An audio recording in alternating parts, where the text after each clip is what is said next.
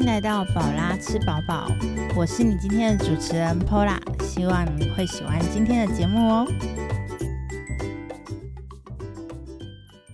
Hello，我是 Pola，你可以在各大的 Podcast 平台上面听到我的节目。喜欢我的节目呢，也欢迎你在 Apple Podcast 上面给我五星好评。那我们今天这期节目呢，要延续上个礼拜，就是我们上个礼拜聊到。澳洲打工度假的工作，其中呢有一个工作在上一集还没有提到。那因为这个工作呢实在太特别了，所以我必须要用一集的时间哦，去好好的来聊聊它。那在聊这个打工换宿的工作之前呢，我要先做一个小小的声明哦。我所做的这个打工幻术呢，它其实蛮特别的。它是一个由宗教团体所经营的一间咖啡。厅哦，那它至于是什么类型的宗教？诶，它其实比较偏向是，如果你是比较虔诚的基督徒的话。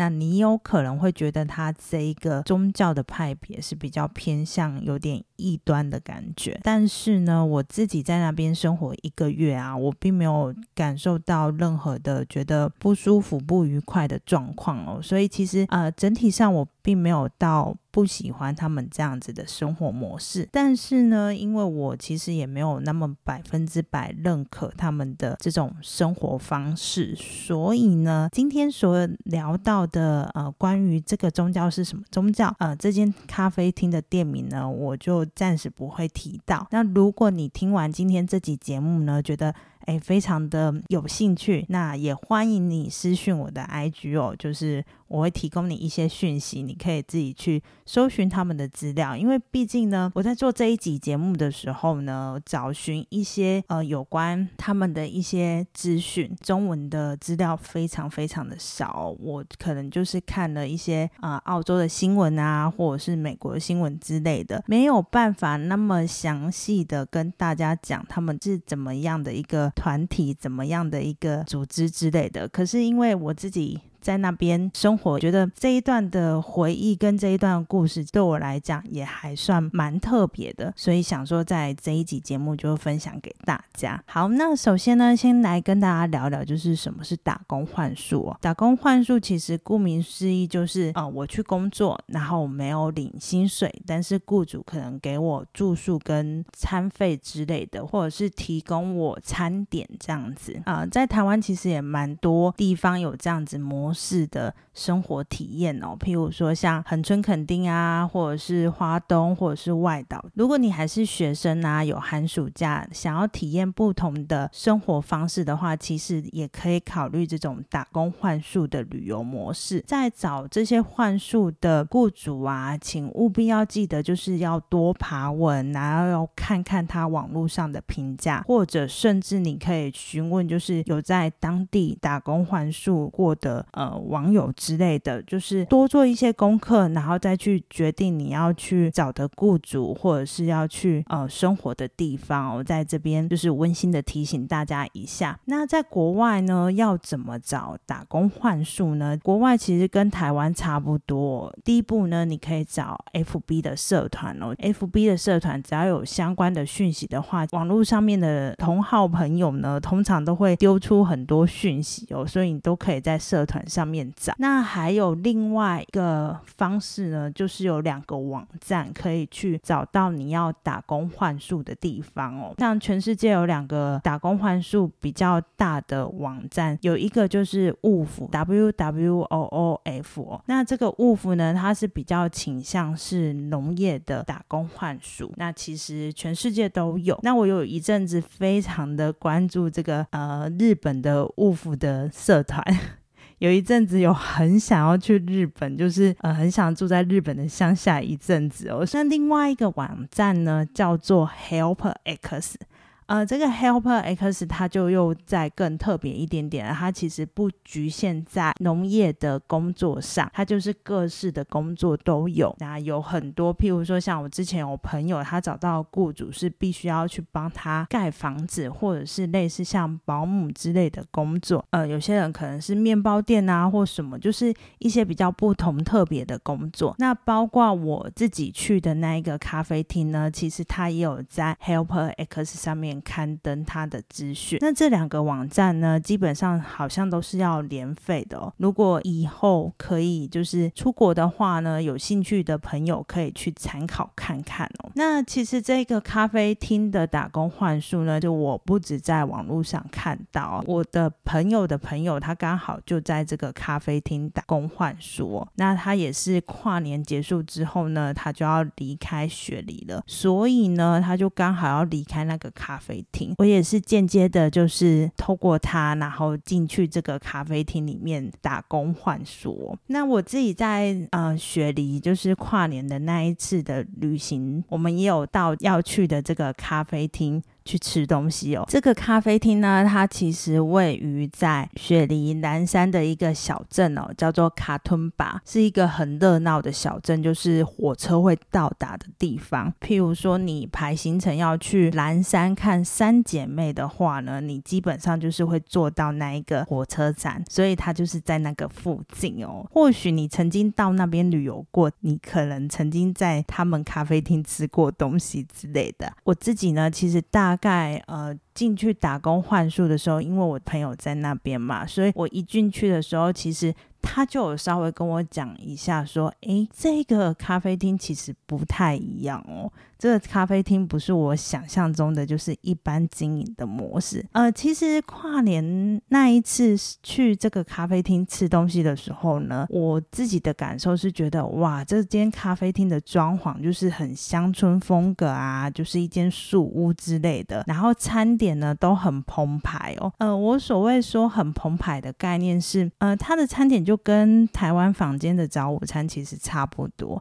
可是它的用料就是像它的汉。堡啊，三明治啊，甚至沙拉哦，就是它的用料，你都会觉得非常的多，或者是呃很新鲜之类的，所以你就觉得它跟一般的餐厅真的是非常非常不一样。那是我对它的第一印象。那在那边的朋友呢，他其实跟我讲说，呃，叫我好好的去观察，因为他们并不是很单纯的咖啡厅哦。那他跟我讲完之后呢，我就稍微去研究一下，就有大。概知道说，其实他们就是个宗教团体所经营的一个咖啡厅哦。那他们有多特别呢？他们给你的感觉呢，可能就有点像《陶渊明》里面的《桃花源记》，或者是类似像那种乌托邦世界哦。呃，就是共享共生，然后一起工作，然后一起生活，然后没有任何的薪水的概念哦。我当时就是渐渐的了解他们的工作模式，我就觉得哇，这太不可思议了！谁工作不是为了赚钱？他们既然是可以一起生活，然后不计较任何的薪水，工作又工作的这么开心哦！我看他们每天工作几乎都很开心诶，虽然有一点点百思不解，但是我又觉得非常的。神奇！我自己呢是在那边打工换宿一个月，那我做的工作呢非常非常的简单哦。我平常呢都是在洗碗区里面洗碗，呃，洗碗区里面其实有洗碗机哦，所以其实工作上也不会太辛苦，就是你只要就是把脏的碗盘然后放进去洗碗机里面就可以了。跟我一起在洗碗间里面工作的伙伴呢是一个老爷爷哦，那这个老爷爷其实有点像。小丸子的爷爷，他每次呢都会转头跟我讲说，叫我慢一点，因为他 来不及把这些碗盘擦干哦。那这个爷爷呢，非常非常的亲切哦。我必须老实讲一件事情哦，就是其实，在跟他们相处或者是聊天的过程之中，因为我心中有太多的疑惑了，我实在没有办法理解说，为什么跟我差不多年纪的年轻人。会愿意用这种方式去生活，那他们难道不想要看外面的世界吗？或者是他们难道没有别的事情要做吗？所以，其实我跟那些跟我年纪差不多的年轻人，我反而会觉得不知道跟他们聊什么，或者是我很害怕说，呃，如果我问了什么，会不会冒犯到他们？所以我反而跟那种就是年纪比较年长的老爷爷跟老奶奶他们啊相处的比较融洽，我就是可能他们会很关心我啊，然后会跟我聊一些东西，但是他们其实不会说很强迫的，就是让我们这些打工换宿的人去了解他们的宗教，他们就是可能会简单的带过啊，或者是让你知道说他们是怎么样的一个生活。呃，每天其实大概就是工作四到五个小时哦。他们早上呢，通常会有一个祷告会哦，然后他们有一个住宿的地方，就是大家都住在那边，就是一间很大的房子，然后他们就称他们是一个 community。就是一个社区的概念。每天呢，我都会从咖啡厅这边走到那个房子，然后早上跟他们就是一起，就是做个小小的祷告，然后可能会跳舞啊，或者是呃，他们会讲讲所谓的圣经吧。其实我也不太确定那个到底算不算是正统的圣经，反正他们就是早上会有一个早晨的呃祷告会这样子。那结束之后呢，就会吃早餐，然后吃完早餐就会回来咖啡厅工作，在咖啡。飞厅工作的时候呢，你。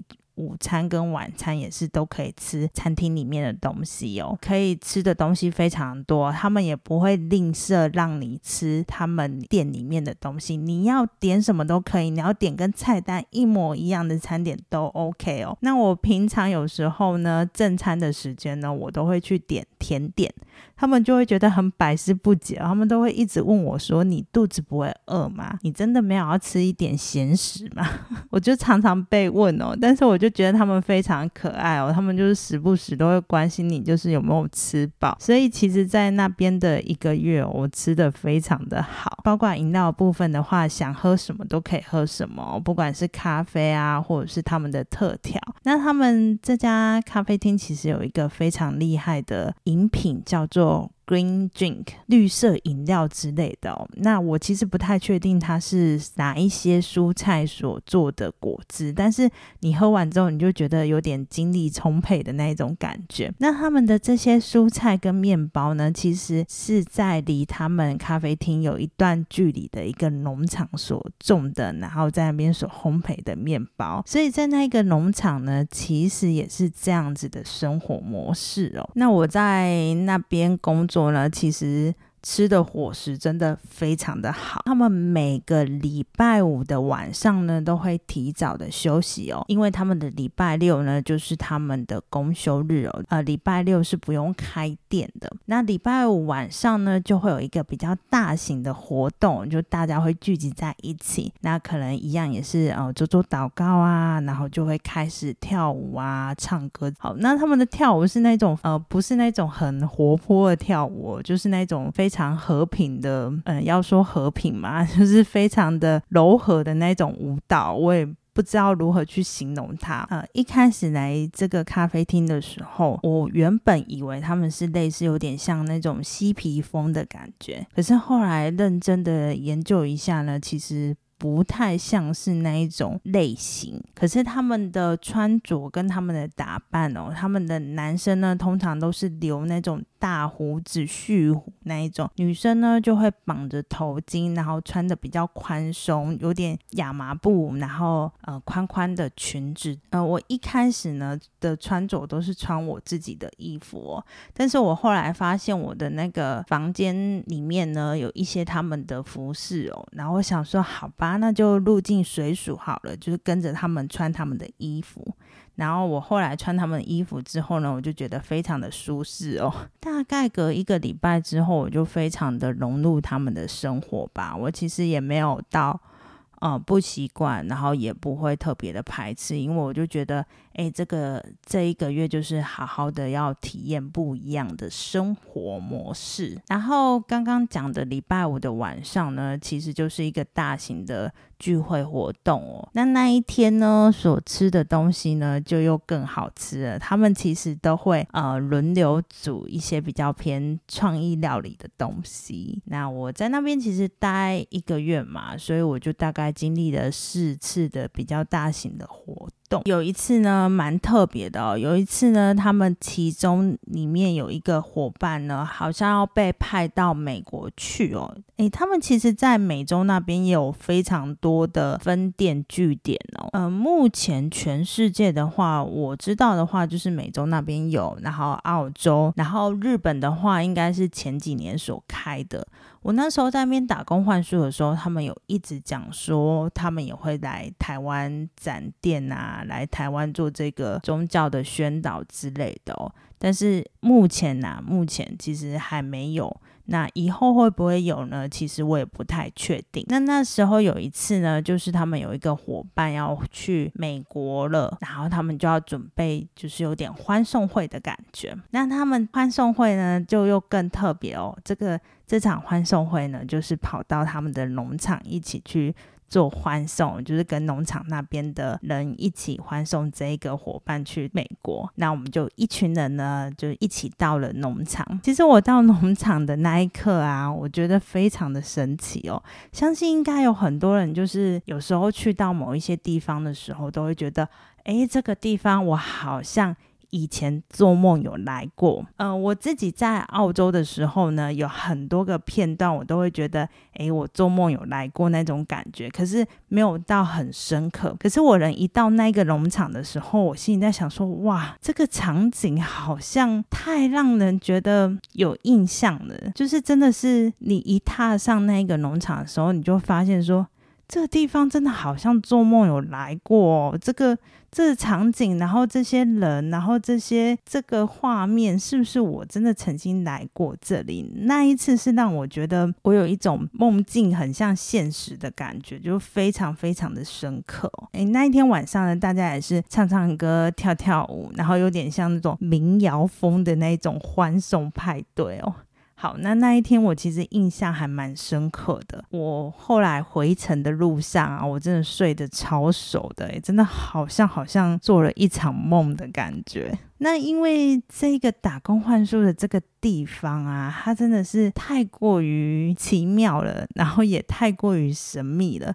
他们里面的人呢，坦白说，呃，那时候其实智慧型手机已经算是有一点点普及了。可是呢，他们的呃，在那边工作的人呢，他们其实都还蛮。原始的感觉哦，他们手上也几乎不太拿手机，主要拿手机的就是在负责联系一些呃事务的人，他们才会拿手机。可是他们拿的手机呢，又是那种折叠的那种手机类型哦，所以我我自己在那边打工换宿的时候呢，我我也尽可能不要破坏他们的生活习性，所以呢，我也很少拿起我的手机，甚至很少拿起我的手机。拍照回顾这一个故事的时候呢，我发现我真的很少照片可以去回顾它嗯。我基本上真的是用我的回忆去回顾这一段。那他们这个这么奇妙的一个宗教性质的咖啡厅，他们怎么还有办法继续经营到现在哦？这个我也是觉得很不可思议。呃，其实我回来台湾也已经八年了。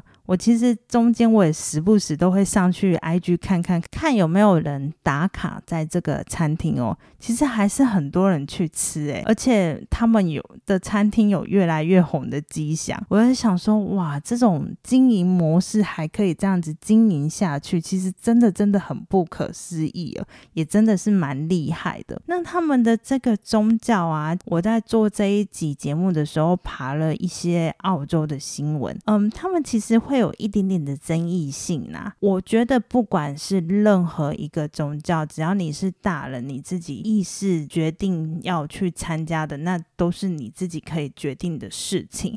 可是关于小朋友，像他们他们这样子的生活模式，其实他们主要就是要借由已经参加的人，然后去传宗接代，然后让小孩也继续延续他们这样子的。呃，宗教理念跟生活模式哦，那他们小孩比较特别的一点就是，他们其实没有让小孩去接受正规的教育哦，然后跟有一些，譬如说像在农场啊，或者是呃面包厂，就是会有呃童工的这件事情，这是。我在做这集节目的时候，看到一些澳洲新闻所提出来的一个争议哦。其实整个一个月在那边生活呢，我觉得嗯，得到蛮多不同的体验啊。那你要说我有没有很认同他们这样的生活模式？其实。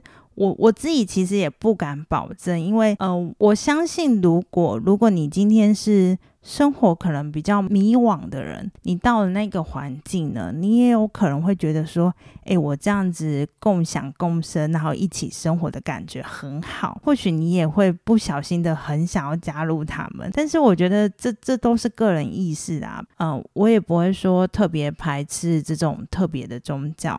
那但是呢，我也没有到说非常非常的认可。但是我觉得，呃，不管是什么信仰哦，可能只要你觉得对你有帮助的呢，就是一个心灵上的支柱吧。好 好，那这么神秘的一个一小段的故事呢，就分享给大家。我们之后呢，下一集呢，会跟大家分享我在塔斯马尼亚的旅行哦。那也就是我们澳洲特辑第三集最后一集的分享。那我们今天的节目到这里，谢谢你的收听，也希望你喜欢我的节目。我们下次见喽，拜拜。